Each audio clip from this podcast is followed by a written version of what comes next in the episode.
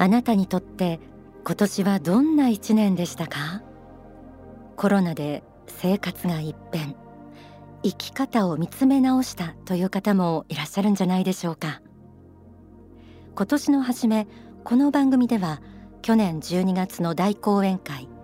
新しき繁栄の時代へを取り上げました。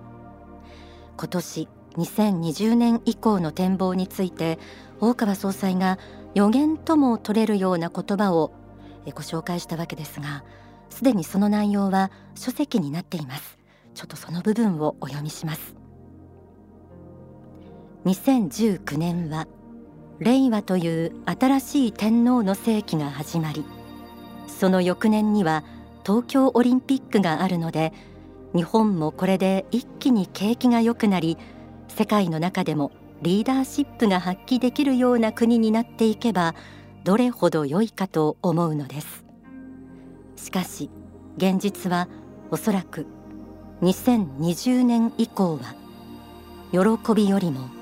苦しみから始まっていくでしょう。苦しみだからダメだと言っているのではありません。その中にこそ私たちは次の時代のあるべき未来をそしてあるべき自分自身の努力の姿を見つけていかねばならないと思うのです。当時は一体どんな苦しみから始まるのか想像がつく人はいなかったと思います。しかし実際に2020年になり中国初の新型コロナウイルスが世界中で流行。各国でロックダウンなど都市封鎖や外出禁止令が出されました。日本でも全国で緊急事態宣言が出され学校が休校になったり仕事でも時差出勤や在宅ワークなどで生活が一変した人多かったと思います。今でも街を歩けば人々はマスク姿です。そして数々のイベントもなくなり東京オリンピックも延期。自分や家族の健康についての不安だけではなく仕事の状況も変わって経済や経営の不安家計の不安に苛まれた方も多かったと思います。今年1年を通して番組でもコロナに打ち勝つ心の力やどうしても環境のせいにしたくなる気持ちを自助努力の力で打ち勝って未来への道を開いていく大切さなどをお伝えしてきました。大川総裁の発信を日本の国士としてまた世界教師ワールドティーチャーとして重く受け止める方も多くその内容は時に命がけであることを指している方も多いと思います。今年も12月8日埼玉スーパーアリーナで幸福の科学の二大祭典エル・カンターレ祭大講演会が開催されました。演題は With Savior 救世主とともに。ではここからこの模様をダイジェストでお送りします、えー、この模様は当日全国全世界で3500カ所に中継されました。どのようなことに言及されたのか。ではまずこちらからお聞きください。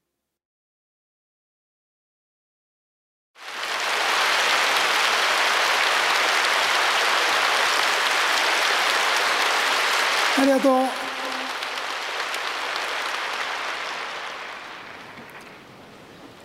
え、2020年も最後の月になりました。大きな行事としては、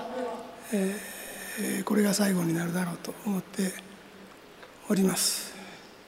ゴールデンエイジの幕開けということになっていたのでありますけれども今年を振り返ってみましてとても厳しい一年であったかなというふうに思っております。皆様個々人の生活もおそらくはかつて経験のない厳しさの中に、えー、あったのではないでしょうか。学校に関しても職場に関してもあるいは宗教的な活動においても厳しかったでしょうね。本当にそう思います、えー、初めての体験という方があり多かったんではないかと思います。このコロナウイルスを広めた犯人がいるのではないかということを私たちの方は、まあ、一応認識してそういうふうに理解はしているんですけれどももし事実を隠蔽して他の国を攻撃したり他の国の国民まで被害を及ぼすような国があるならそれはやはり結果がはっきり分かるまでは追及はやめないでやりたいとは思っておりますが何らそうした病気にかかる必要もなく死ぬ必要もなかった方あるいは必要であった方が死んでいくのは見るに忍びないことであるので、えこれは救いたいというふうに思っております。実際にかかっている人たちには救いたいという気持ちがあります。東海の信仰免疫っていうのはあるんです。最強なんです。やはり最初はコロナウイルスについてでした。コロナウイルスで他の国を攻撃したり他の国の国民まで被害を及ぼすような国があるなら結果がわかるまで追求したいが死ぬ必要のなかった人々を見るに耐えない。かかっている人たちも救いたいという思い。そしてそれに続いて信仰免疫について語られました。この信仰免疫については書籍コロナ不況下のサバイバル術。こちらにこのようにあります。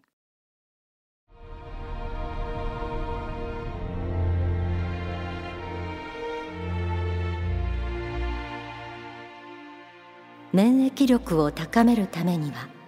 信仰免疫神仏を信じる力が免疫力になるのです。信仰によって免疫力が非常に高まるわけです。毎日神仏の力ご加護を信じ信仰を実践して生きていると免疫力が高まっていきます。自分は神の光の天使の一人だと思うような生き方をしていれば免疫力は強くなります。そして使命ある限り私を守りたまえという気持ちで生きていくことで体内に入った悪いものを追い出すことができるでしょう。ウイルス等そうしたものの数はとても多いのですけれども小さなものなのでそれを体内から追い出すことは可能だと思います。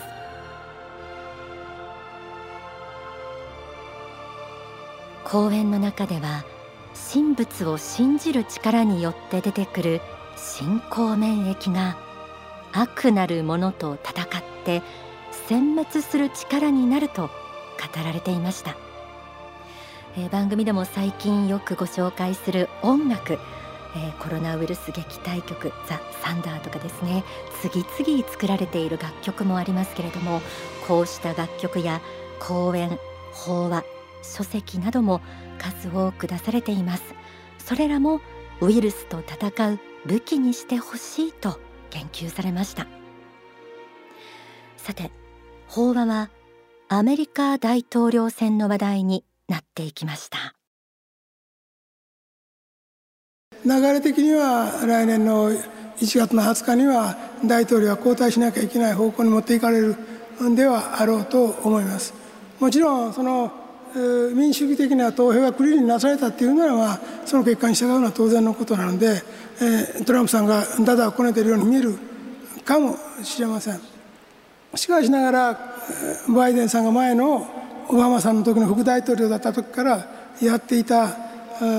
息子さんの会社に中国からお金が流れているということに対して FBI も調査をしていてニューヨーク・ポストでスクープは一応10月にスクープはされたんだけど他のマスコミが一斉にこれ潰して載せないように、抑え込めきました。だからこれはまあはっきり言って、トランプさんかバイデンさんかということではなくてトランプか反トランプかの戦いであって反トランプの中心軸がアメリカの主要メディアであったとマスコミであったと。マスコミがトランプと戦っていたということだと思うんですね。だからあの結果そのものはあの法に基づいて粛々とやればいいと私は思っているんですけどももしもこのコロナウイルスが中国武漢のウイルス研究所で作られたものであり1人目の感染者が出てそれを無視して1月まで引っ張ってそして習近平さんが武漢に行って行った後ピタッと感染者がいなくなってピタッといなくなってどこにもいなくなって。増えたのは外国から帰った感染者がちょっと周りに増やした分ちょこっとだけでいまだに9万人ぐらいで止まっているという。これが信じられるかっていうことですよね。大統領選についてトランプ対バイデンという戦いではなくトランプ対反トランプかの戦いである。このような認識が語られました。そしてコロナウイルスの発生源についてですね。中国武漢から発生したことを指摘。それからの世界情勢の違和感を語られました。マスコミでは報じられない大きな視点での見解です。続いてこのように語られました。まあこういう経緯があってもしそうなったらアメリカで訴訟が大変たくさん起きて中国訴えてますけど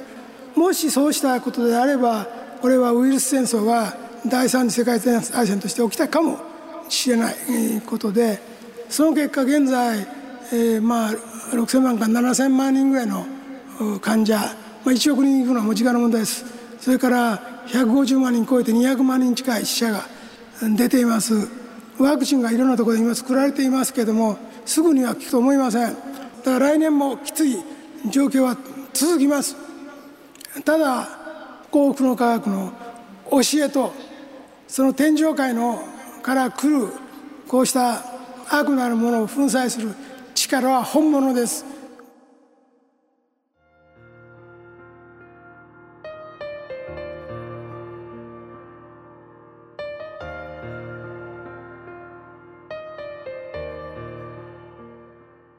第三次世界大戦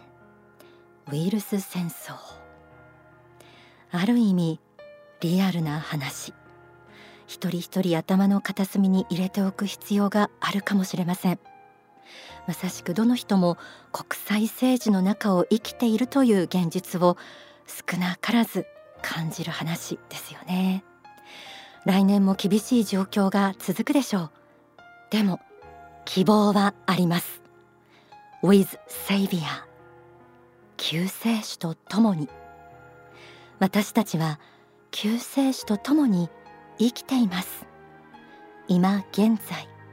救世主の教えが説かれています。幸福の科学の教え天上界の聖なる力が目に見えない悪しきものを粉砕していくのです。神を信じ免疫力を高めて悪なるものを打ち破っていく。そして今現在の世界情勢を神仏の目から見て正しい価値判断をしていくこと。ここにきっと未来があります。今年一年皆さんも辛いことがあったと思います。でもどうか希望を見失わないでください。神は遥か遠いところにいる存在ではなくあなたの心の中にいます。あなたが辛い時も神はあなたを背負って共に歩んでいることを忘れないでください。一緒に救世主とともに生きていきましょう。今日ダイジェストでお届けしたこの講演お近くの幸福の科学の支部や少女で全編お聞きいただけます。ぜひお気軽にお越しください。詳しくは番組の最後にお伝えするお近くの幸福の科学までお問い合わせください、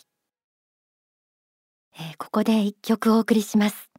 水の革命です。神話の時代より中国を守ってきた女神童貞コニャンニャン。その女神が聖なる怒りで立ち上がりアジアに平和をもたらすべく戦う人々へ送る正義と勇気のメッセージ。水の革命。作詞作曲は大川隆法総裁。歌は幸太さんです。童貞コニャンニャン。童貞コニャンニャン。童貞コニャンニャン。童貞コニャンニャン。私は立ち上が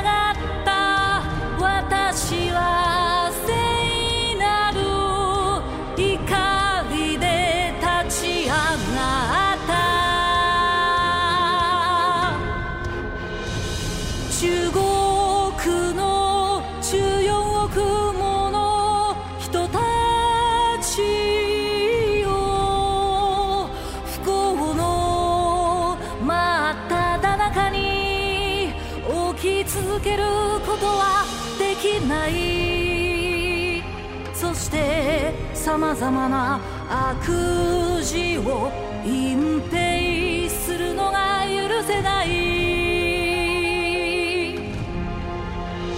チベートで何をしたウイグルで何をした南モンゴルで何をした香港でやっていることは世界から非難